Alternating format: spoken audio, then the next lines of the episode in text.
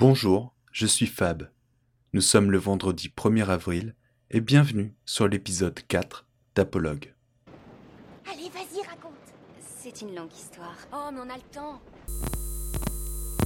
Fermez les yeux et regardez.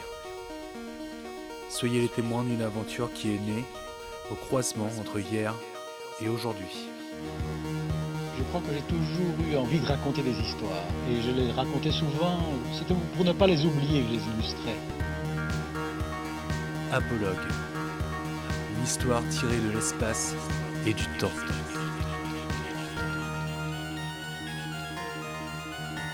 Ferme les yeux, regarde.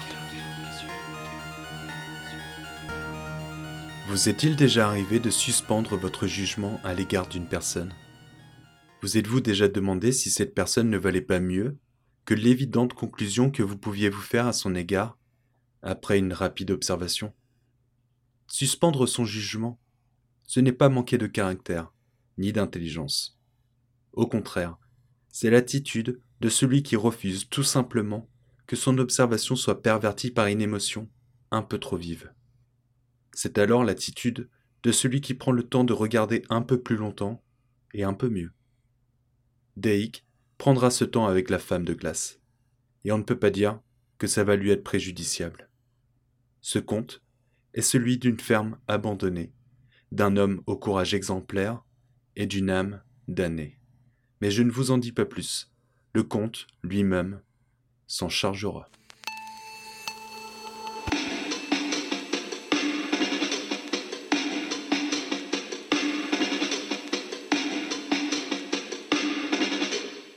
Daig Parker venait de servir pendant sept ans dans l'armée du roi quand il arriva au village. Il ne savait pas où vivre, il ne savait pas où dormir, et il ne savait pas à qui se fier. La dure vie de l'armée et de la guerre ne lui semblait pas grand-chose en comparaison du froid qu'il faisait dans les environs cet hiver-là, et de l'accueil rude que lui avaient réservé les habitants du village. Alors qu'il peinait à trouver un travail contre la juste rétribution d'un lit et d'un repas, il entendit parler de la ferme Kosker, située à l'entrée du bois. Selon toute vraisemblance, il s'y passait des choses pour le moins étranges, et personne n'avait été suffisamment téméraire pour y rester dormir une nuit entière. Tous ceux qui ont essayé racontaient par la suite avoir entendu des bruits effrayants, des cris, des plaintes, des supplications, des menaces. Certains disaient même avoir reçu des coups de bâton au milieu des ténèbres de la vieille bâtisse. La ferme, délaissée par tous, semblait s'effondrer face au temps qui passe.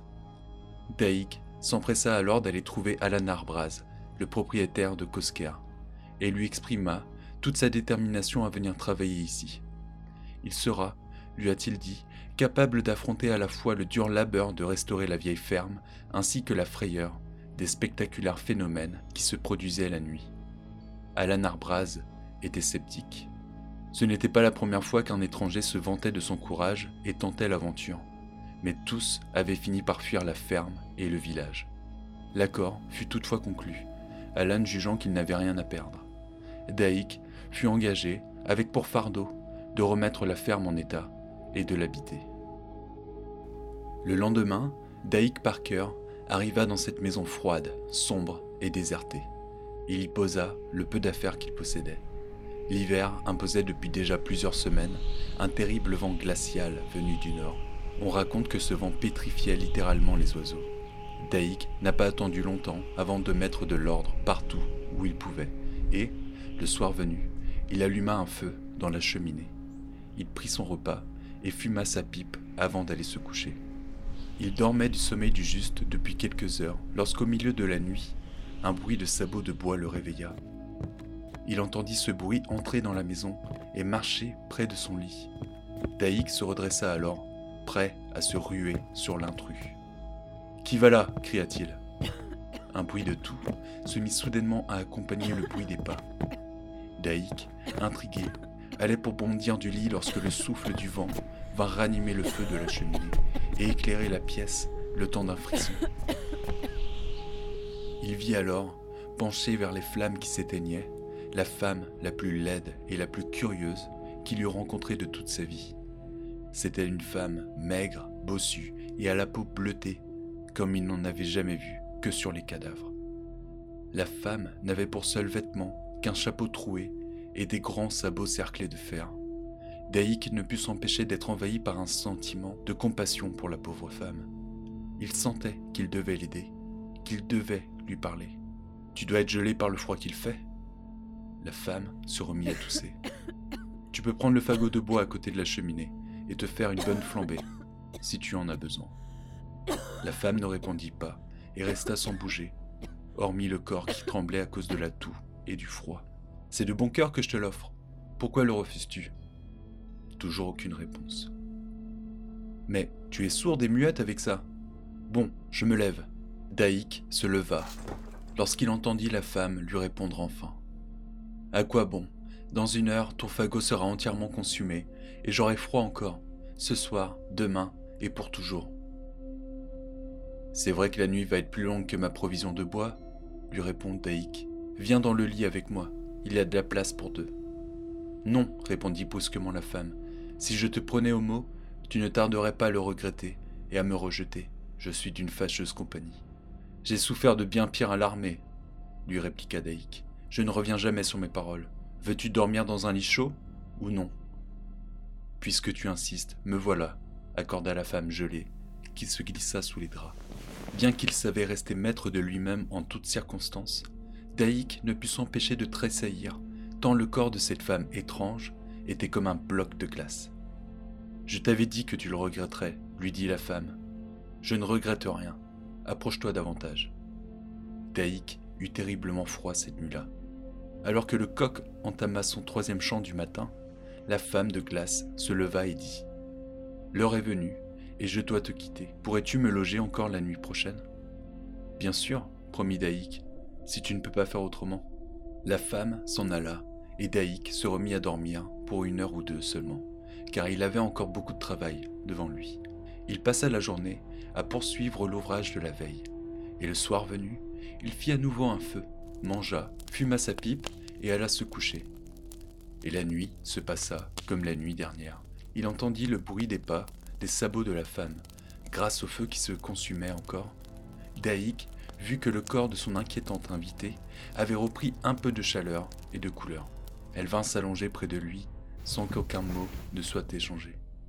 Le matin, au troisième chant du coq, la femme se leva et fixa Daïk. Aujourd'hui, on est dimanche, lui dit-elle, et tu me reverras ce soir à dix heures, pour la dernière fois. Si tu veux finir ce qui a été commencé, il est nécessaire que tu ne t'attardes pas au village cette nuit. Quoi qu'il arrive, il faut que tu sois ici avant que ne sonne le dernier coup de dix heures. Me le promets-tu? Je te le promets, lui répond Daïk. Tu ne parleras pas de moi. Je me tairai, lui affirma-t-il. La femme de glace s'en alla et laissa Daïk seul. Daïk ne se rendormit pas ce matin-là. Il était heurté par un drôle de sentiment à propos de cette femme. Qui était-elle? Que faisait-elle là? Que voulait-elle dire par finir ce qui a été commencé? Pourquoi lui avait-il dit ça à lui, qui n'avait rien fait d'autre que de lui proposer son hospitalité? Durant toute la matinée, Daïk se prépara à aller à la messe sans pouvoir s'empêcher de penser à elle, à sa présence, à sa laideur et au froid cadavérique de sa peau. Plus tard, à la sortie de l'église, nombreux étaient ceux qui, il y a encore quelques jours, le rejetaient et qui voulaient à présent lui parler à lui, lui qui était suffisamment audacieux pour parvenir à passer ses nuits à Kosker. Mais personne ce matin-là n'avait osé lui poser des questions directes au sujet de la ferme et de ses revenants. On s'attendait à ce qu'il parle, à ce qu'il dévoile les secrets, mais il ne dit rien que des banalités pour endormir la curiosité de chacun. Puis Daïk fut invité à venir passer un moment à boire et à jouer à la taverne. Il accepta de bon cœur, ému à l'idée de pouvoir enfin retrouver des rapports chaleureux avec les autres. Les vers se succédèrent et une partie de cartes fut engagée. Daïk gagnait. Il gagnait même à tous les coups, lui qui avait toujours perdu au jeu. Ma revanche, ma revanche criaient les autres joueurs qui refusaient de perdre. Daïk ne la refusait jamais. Il laissa sa chance à chacun, mais chacun devait s'incliner face à l'invincibilité de leur adversaire du soir. Daïk aurait bien aimé profiter plus longtemps de la bière et de sa réussite, mais le temps avait déjà passé très vite. Lorsque sonna 9 heures, Daïk jeta ses cartes et se leva pour s'en aller. Qui te double s'empressa de lui lâcher l'homme assis face à lui. Je ne peux pas jouer plus longtemps. Il est tard et je préfère rentrer. Dans ta poche, tu as plus de 10 écus en argent. Tu nous as tout raflé. La moindre des choses serait de nous accorder notre belle. Je vous ai déjà accordé suffisamment de revanche, répliqua fermement Daïk. La semaine prochaine, nous aurons l'occasion de nous affronter à nouveau. Bonsoir. Une bousculade s'ensuivit, mais elle ne parvint pas à empêcher Daïk de quitter la taverne. Dehors, il marchait vite, craignant de ne pas arriver au Kosker à l'heure convenue. Au moment de s'engager dans un petit chemin, deux bâtons virent violemment l'asséner de coups. Il fut frappé au visage, à la nuque, aux côtes, aux jambes.